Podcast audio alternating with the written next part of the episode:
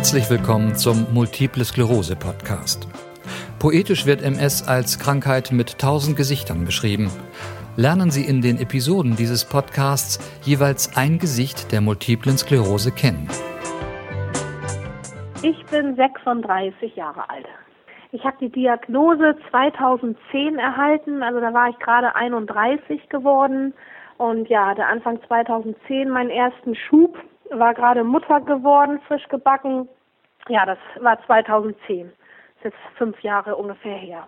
Also ich habe einen sehr, sehr leichten Verlauf, muss ich sagen. Ich habe die schubförmige MS und ja, bei mir begann das, begann das mit ähm, einer Sehnerventzündung. Und da äh, folgten dann noch zwei weitere Sehnerventzündungen, womit die Diagnose dann auch gesichert war. Und ja, also die schubförmige MS, aber ich habe, wie gesagt, das, das Glück, einen sehr leichten Verlauf zu haben.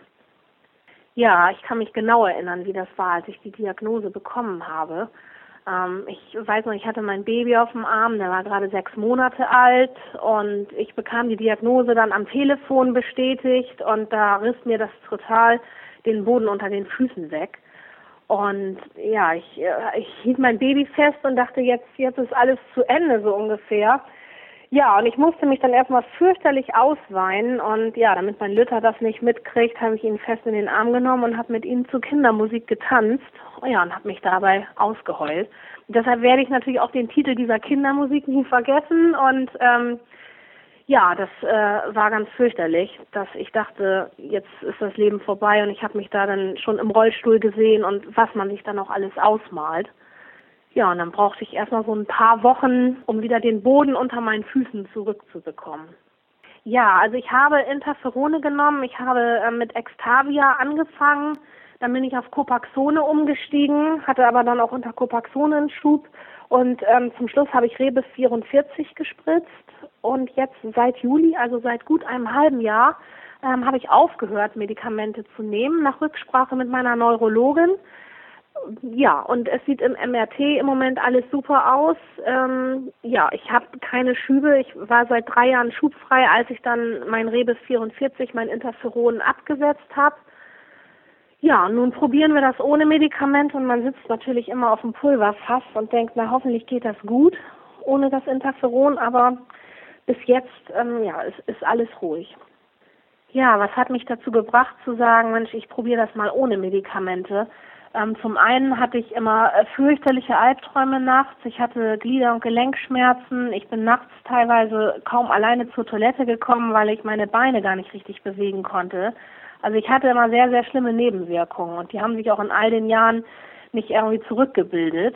Und nachdem ich nun drei Jahre schubfrei war, sagte meine Neurologin, Mensch, Frau Röben, wenn Sie wollen, dann können wir das mal probieren, die Medikamente wegzulassen. Und ja, da meine Neurologin auch das befürwortet hat, habe ich gesagt, gut, wir probieren das. Und dann wurde gesagt, sobald da irgendwelche Veränderungen sind im MRT oder ich irgendwie Anzeichen für einen Schub habe, fangen wir sofort wieder an mit dem Spritzen.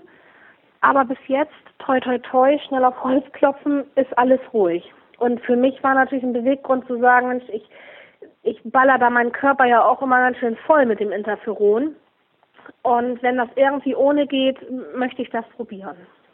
Ja, diese Blockade kenne ich auch. Also ich hatte auch so einen Autoinjektor, aber das kam mir mal vor wie so ein, oh, wie, im Schlachthof, so ein Schweinetöter, ne? Auf dieses Geräusch irgendwie.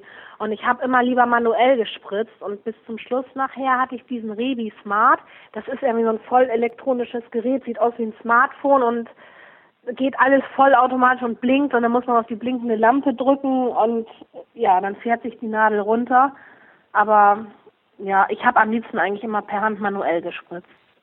Ähm, also ich mache nicht viel anders, muss ich ehrlich gestehen. Also ich esse gern Süßes und ich trinke auch gerne mal ein Glas Wein. Ähm, was ich aber total reduziert habe, ist Schweinefleisch. Weil man ja immer sagt, irgendwie Schweinefleisch ähm, erhöht irgendwelche Entzündungswerte. Ich weiß nicht, ob das irgendwie wissenschaftlich belegt ist oder so, aber mir persönlich tut das gut, auf Schweinefleisch größtenteils zu verzichten.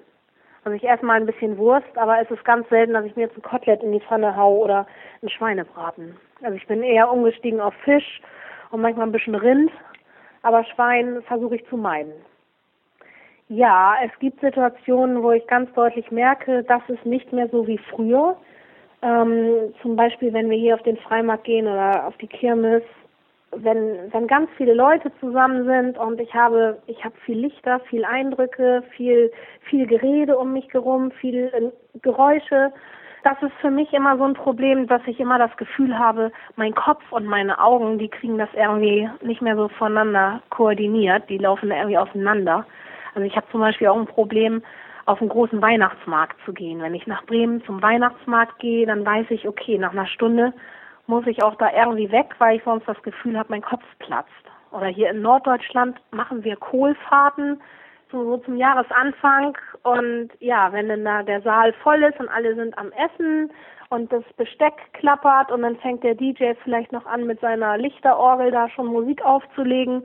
Also da kriege ich die totale Krise und da muss ich dann die Veranstaltung verlassen und sowas geht nicht mehr. Da merke ich dann, okay, die MS ist da irgendwie vorhanden und ich leide auch unter Fatigue. Also wenn man irgendwas unternimmt und dann ist das wie so eine Keule, die man da plötzlich auf den Kopf geschlagen kriegt und dann möchte man sich einfach nur noch hinlegen und schlafen und sagt, ich kann jetzt gerade irgendwie gar nichts mehr.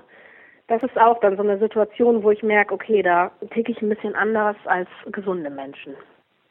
Ja, ich war berufstätig, als ich die Diagnose bekommen habe, befand mich aber zu dem Zeitpunkt in Elternzeit und ich habe dann 2012 wieder bei meinem alten Arbeitgeber angefangen zu arbeiten und bin jetzt in Teilzeit beschäftigt. Und ich arbeite 20 Stunden die Woche und damit komme ich gut zurecht. Ja, mein Arbeitgeber weiß von meiner Erkrankung. Ja, ich habe es ihm natürlich nicht sofort gesagt. Ich musste mich ja selber erstmal sammeln und damit klarkommen und mir auch überlegen, möchte ich das sagen oder nicht. Und irgendwann bin ich dann auf ihn zugegangen und habe ihm die Geschichte erzählt. Ja, die Reaktionen, die waren sehr unterschiedlich bei mir in der Firma. Also mein Chef hat gesagt, Mensch, das ist ja ein Hammer, aber okay. Und der behandelt mich genauso wie vorher. Also der nimmt jetzt keine großartige Rücksicht auf mich. Also der, ja, der behandelt mich wie vorher, wie einen normalen Mitarbeiter.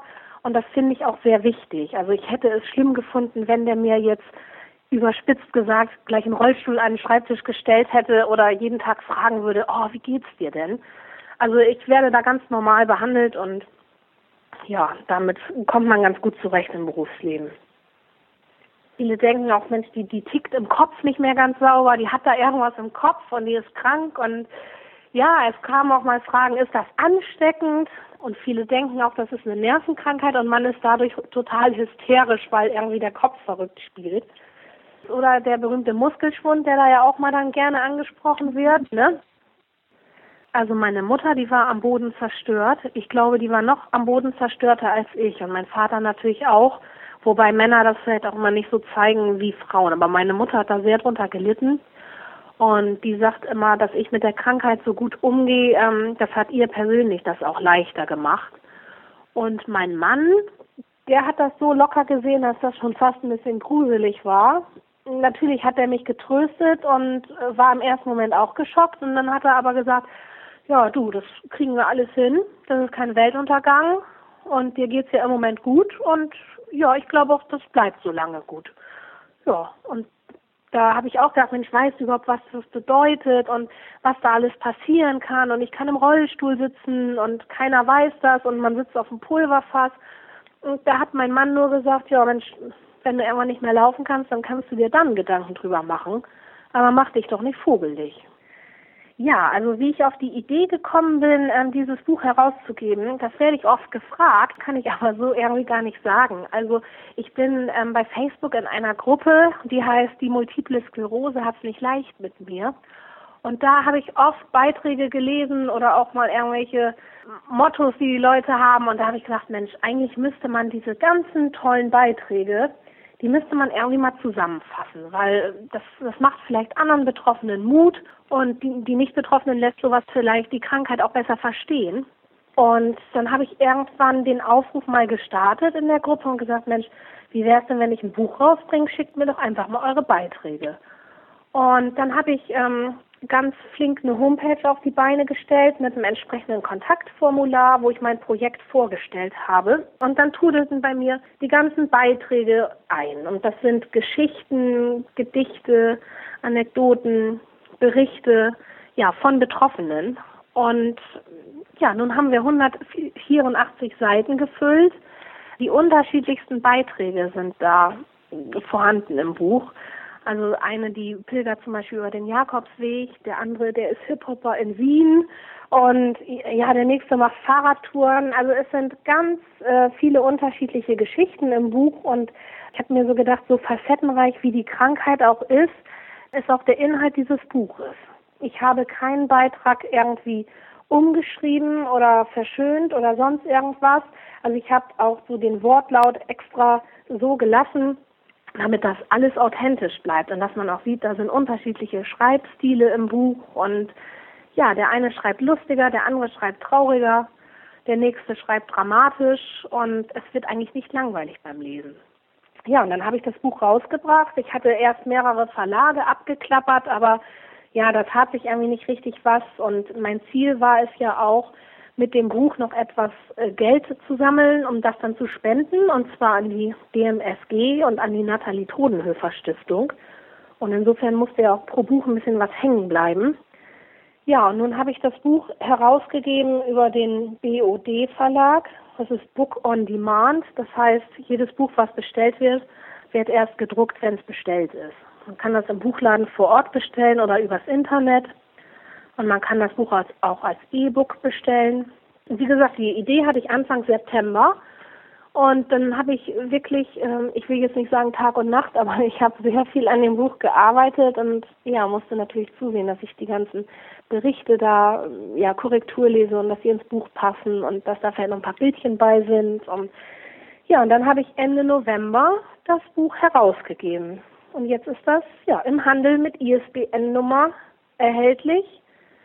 Ja, und alle freuen sich, dass es das Buch gibt. Und das heißt Madame Sabotage.